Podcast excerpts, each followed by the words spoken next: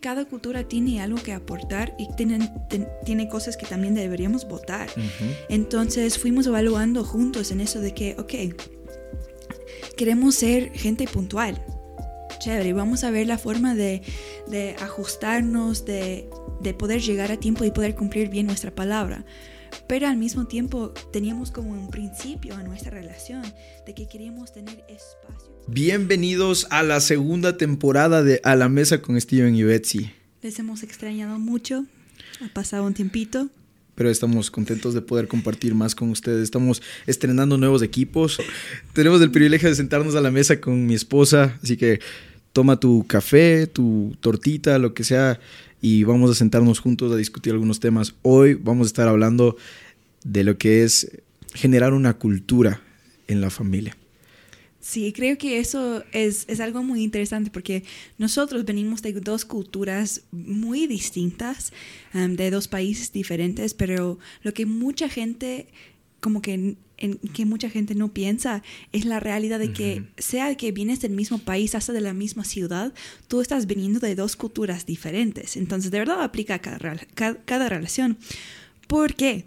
Cada familia tiene su propia cultura.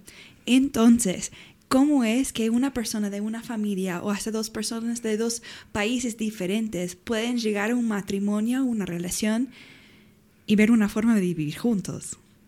Si es que tú eres soltero, quizás estás diciendo, ah, desarrollar una cultura en mi familia, ¿de qué, me, ¿de qué me va a servir ahora? Créeme que ahora es el mejor tiempo para aprender, Sí. porque la cultura tú la vas desarrollando a lo largo de tu vida y si no estás consciente de la cultura, todo lo que tú vas tolerando se va agregando a tu cultura y eventualmente vas a tener que lidiar con alguien que o piensa muy diferente a ti o no tiene la misma cultura y se vuelve un problemón. Ahora quiero celebrar algo contigo, baby. Este podcast han estado escuchando en 15 países. Oye, eso es- les celebramos a ustedes por eso. 15 países. Algunos que no cacho cómo están escuchándonos en español porque eh, encontramos Corea, encontré Alemania.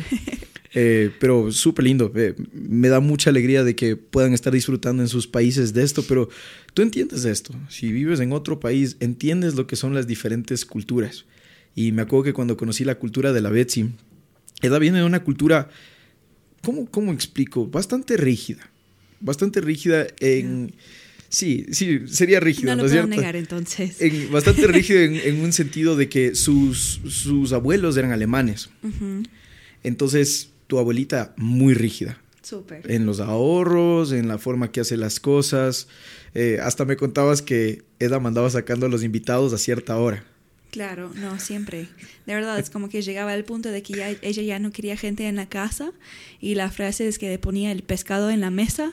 Era una expresión, pero de verdad algo que hacían antes para hacer que huele mal en la casa, para ya ir votando de una forma así gentil a la gente de la casa. Un día le fuimos a visitar y te acuerdas que mien- mientras estábamos conversando con Eda nos queda viendo. ¿Ya? Sí, Ok. Bueno, eh, vamos a descansar. Y nos mandó sacando, ¿no? total. Que para mí es muy extraño. Siendo un latino, yo soy del típico latino de, oye, ¿cómo te vas a ir? Por favor, siéntate, conversemos un ratito más. Y una conversación de 30 minutos se puede volver 3 horas. Así es. Entonces, considerando la realidad de que yo tenía así esos abuelos alemanes y el hecho de que también justo antes de veni- venir a vivir a Ecuador y casarnos, había pasado dos años en Alemania. Estaba medio fregado así en ese sentido de, de la combinación de culturas, el choque de culturas y todo lo que eso provocaba, ¿no? Mira cómo es la, la diferencia de culturas, porque la, la Betsy viene de una cultura alemana, americana. Yo vengo de una cultura bien latina, Pero ¿verdad? Bien latina. Estamos, hablando de que él, Eda tiene la rigidez, yo tengo un poco más la flexibilidad. No, no tampoco tan tirado al relajo, o sea, yo tengo la flexibilidad. Se puede decir así. Y al, y al tener la, la- la flexibilidad y la, y la rigidez, ha sido bonito que, que los dos se junten, Sí. pero créeme que fue difícil en el momento que se chocaron las dos culturas. Sí. Y es chistoso ver cómo su familia hasta el día de hoy interactúa y cómo la Betsy ahora se da cuenta y dice, wow, yo era así de rígida. Te doy un ejemplo.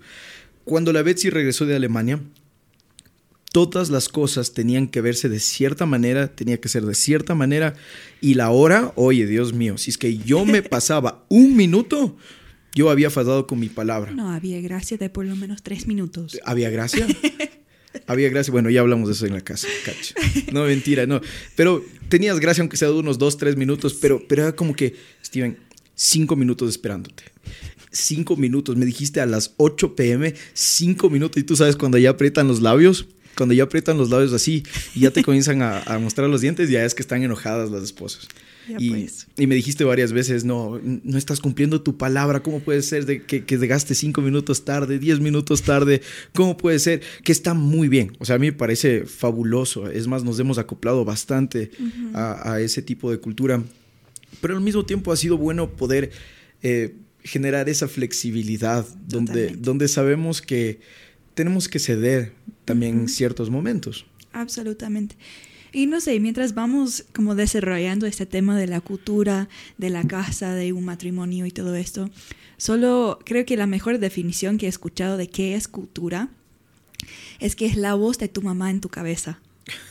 Y parece súper raro decir, pero literalmente son los momentos cuando tu mamá te decía, ay no, pero tienes que poner esto ahí en el closet, tienes que guardar esto de cierta forma, o como que, pero no llegas tarde. Y son todos esos comentarios que como sociedad y como familia vamos creando que quedan en tu mente. Uh -huh. Y no te das cuenta, pero cuando estás en una relación, tú entras con esas voces en tu mente. Y muchas veces tu pareja va a tener otra voz que le está diciendo otra cosa en su mente. Entonces es el momento de que vemos ahí el choque de mi mamá y tu mamá por poco. Y es, es tan inconsciente, o sea, es sí. la forma en la que creciste, es tan inconsciente la cultura, es algo que se desarrolló en tu ambiente eh, sí. mientras te enseñaban cosas que, por ejemplo, para mí no tenía ningún problema con agarrar la esponja del lavabo y limpiar los platos y poner los platos a un costado, después secar los platos, después ponerlos en el lugar donde guardamos los platos y ya, estaba limpio. En la cultura de Betsy es muy diferente a aquello. Significa que esa esponja que yo acabo de utilizar, por el mismo hecho de que no le lavé bien, el mismo hecho de que no le quité el jabón del día anterior, ya está infectada y contaminada. Uh -huh. Entonces, se renuevan las esponjas con mucha constancia, también, demasiada frecuencia. También se tiene que deshacer del jabón del día, ¿no es cierto? Si yo lavé hoy, digamos, hoy noche lavo los platos, tengo que deshacerme de todo el jabón, lo pongo al costado, pero el proceso es el siguiente. Yo agarro el plato, limpio el plato, lo pongo en el, en el lavavajillas y después de que está en el lavavajillas, después de ya haberle lavado con la esponja y de ahí lo vuelvo a poner en el lugar. Para mí era muy común solamente lavarlo con una esponja normal. Oye, pero así me haces ver bien fregada, ¿no? No, no, no. es, es, es, que no es que eres fregada, es solamente otra, es otra mi cultura, cultura. Claro. Y y lo que para ti es como que todo un relajo, que tengo que pasar por todo un proceso, para mí es solo cumplir así los estándares normales. Entonces, nosotros antes de casa nos llegamos a un acuerdo y dijimos, ¿sabes qué? Nosotros venimos de culturas muy distintas. Um, uno se podría decir completamente opuestos. Opuestos, sí. Pero teníamos que llegar a este acuerdo de decir, ok, siendo una familia cristiana, ¿cómo vamos a desarrollar entonces juntos una cultura?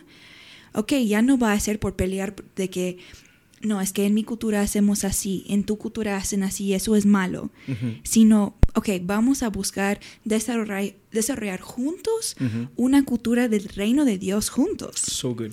Y de ahí encontramos un, una base, un equilibrio, así, un intermedio de los dos. Uh -huh.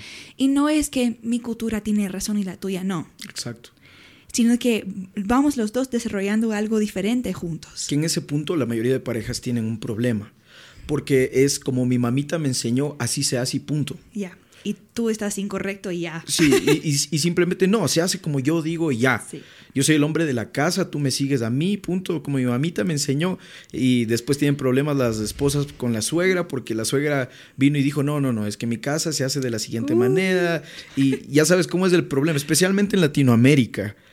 ¿Verdad? Pero es, es, importante que notemos de que la cultura no es que, no es que bueno, sí hay culturas malas, uh -huh. pero hay cosas culturales que, especialmente como pareja, debemos aprender a ser flexibles del uno al otro y ceder.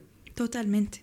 Y creo que cada cultura tiene algo que aportar y tienen, ten, tiene cosas que también deberíamos votar. Uh -huh. Entonces fuimos evaluando juntos en eso de que, ok, queremos ser gente puntual chévere, vamos a ver la forma de, de ajustarnos, de de poder llegar a tiempo y poder cumplir bien nuestra palabra.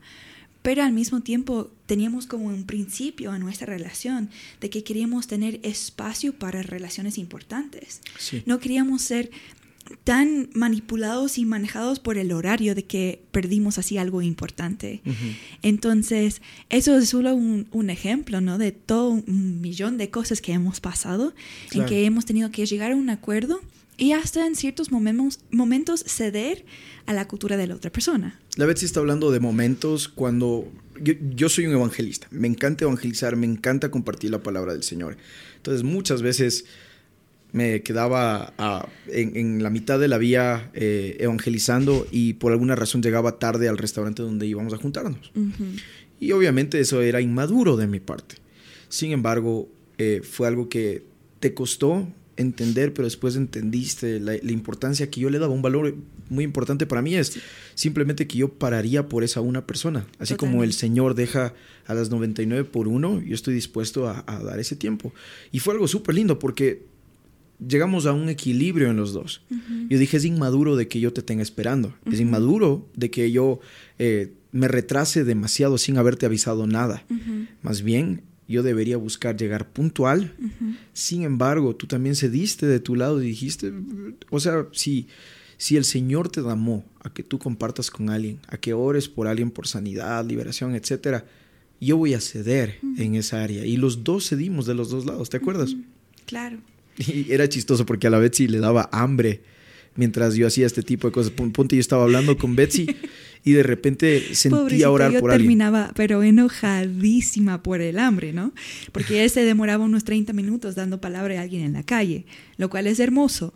Pero al final yo tenía tanta hambre de que yo ya ni siquiera pod- podía pensar. Entonces es como que reaccionaba por enojo y todo eso.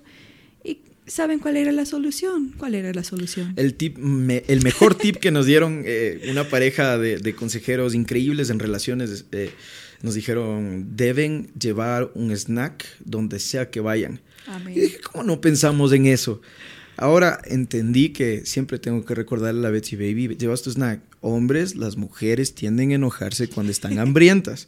Por esta razón, si Eda se olvidó de llevar un snack, tú mete un chocolate o alguna cosa en tu mochila y vas a estar todo bien. Y no solo eso, pero en ese momento que saques el snack te conviertes en el héroe de la historia. Entonces como que es ganancia para los dos. Aquí está tus sneakers, así como en la propaganda. Igualito. Pero quiero que vayas pensando en una cosa, mi amor. Mm. ¿Cuáles son cosas de la cultura que tú debiste dejar? Anda pensando en eso. Pero quiero comentarles algo que hicimos en nuestra familia. Mm. En nuestra familia tuvimos que decidir qué es de Dios y qué no es de Dios. ¿Qué son cosas de la familia Ruales? ¿Qué son cosas de la familia Burns? Que es el apellido de Betsy eh, antes de que se convirtiera en Ruales. Y tuvimos que hacer esa evaluación de cultura ecuatoriana, cultura americana, cultura del reino de Dios. Esto fue un tip muy grande que me dio un amigo muy querido. Tuvimos que separar el cuáles eran cosas que habíamos traído de nuestra familia que de verdad debíamos soltar. Ujú. Cuáles eran cosas por las que debíamos pelear y cosas por las que debíamos simplemente rendirnos. Totalmente. Y evaluamos viendo qué dice la palabra, qué es lo que Dios quiere. Eh, por ejemplo, puntualidad.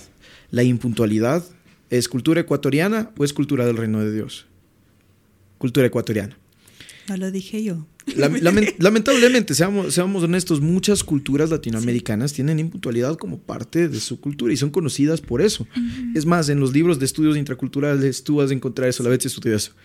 Tú vas, tú vas a encontrar de que existen diferentes tiempos. Si tú dices una hora, se espera que la gente llegue a diferentes tiempos en diferentes culturas. Claro, en, en ciertas culturas es una, hasta una falta de respeto llegar a tiempo, porque tú tienes que No. pensar en el hecho de que la persona tal vez no esté lista Eso para recibirte. Entonces, entonces para cubrir, cubrirles a esa persona y cubrir sus errores y de que ellos no están listos a tiempo, tú tienes que darles gracia y llegar 30 minutos tarde.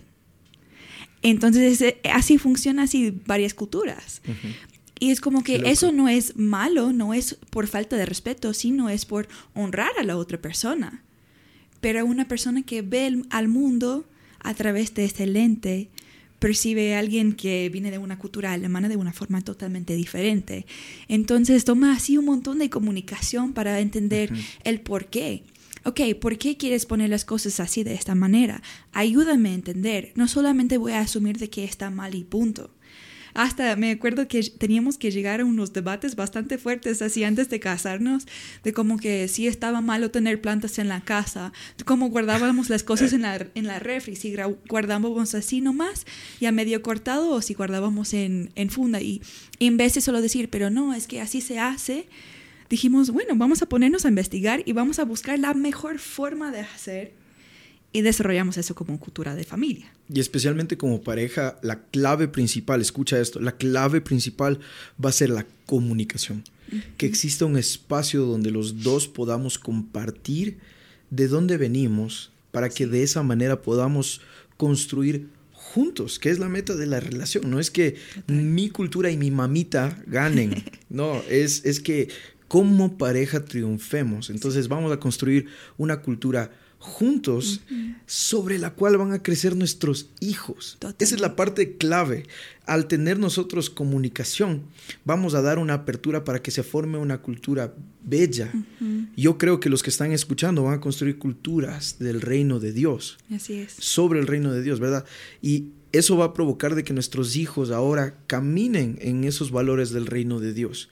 Lo que es la justicia, lo que es la integridad, donde está incluido la puntualidad, ¿verdad? Lo que es no buscar tomar tajada, no buscar mis propias cosas, sino que ahora nosotros podamos tener es, ese corazón sin egocentrismo, ¿no es cierto? Sin buscar sacar provecho, más bien que tengamos ese corazón humilde, manso para ayudar a la gente, servicial. Entonces nuestros hijos van a poder crecer sobre eso si logramos tener una buena comunicación los dos.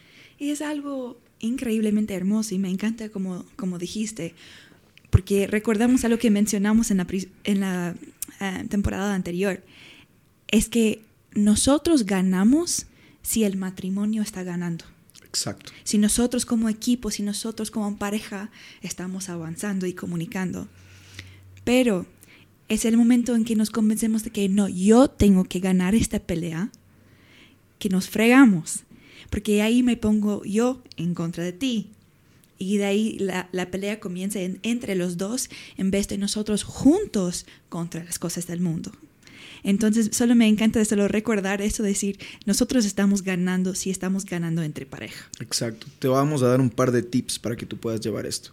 Número uno, entiende tus prioridades, los no negociables, ¿verdad?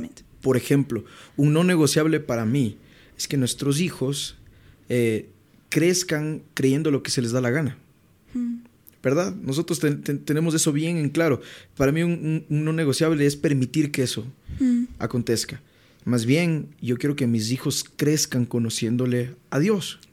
Entonces, algo que tenemos como pareja es que debemos leer la palabra de Dios. Así es. Debemos vivir un estilo de vida de oración, hmm. asistir a la iglesia, servirle a Dios. Eh, es más, tenemos un día en la semana donde apartamos justamente para orar el uno por el otro y también orar por nuestros hijos y comentarles a nuestros hijos de que, aunque nuestra hija está todavía ahí en el vientre, en camino. contarles quién es nuestro Dios para que crezcan desde pequeñitos conociéndole. Eso es un no negociable para mí. Claro. Y esa era una de esas cosas que te mencioné varias veces. Esto no es algo que nosotros podemos poner a un lado, es algo que va a ser parte de nuestra cultura.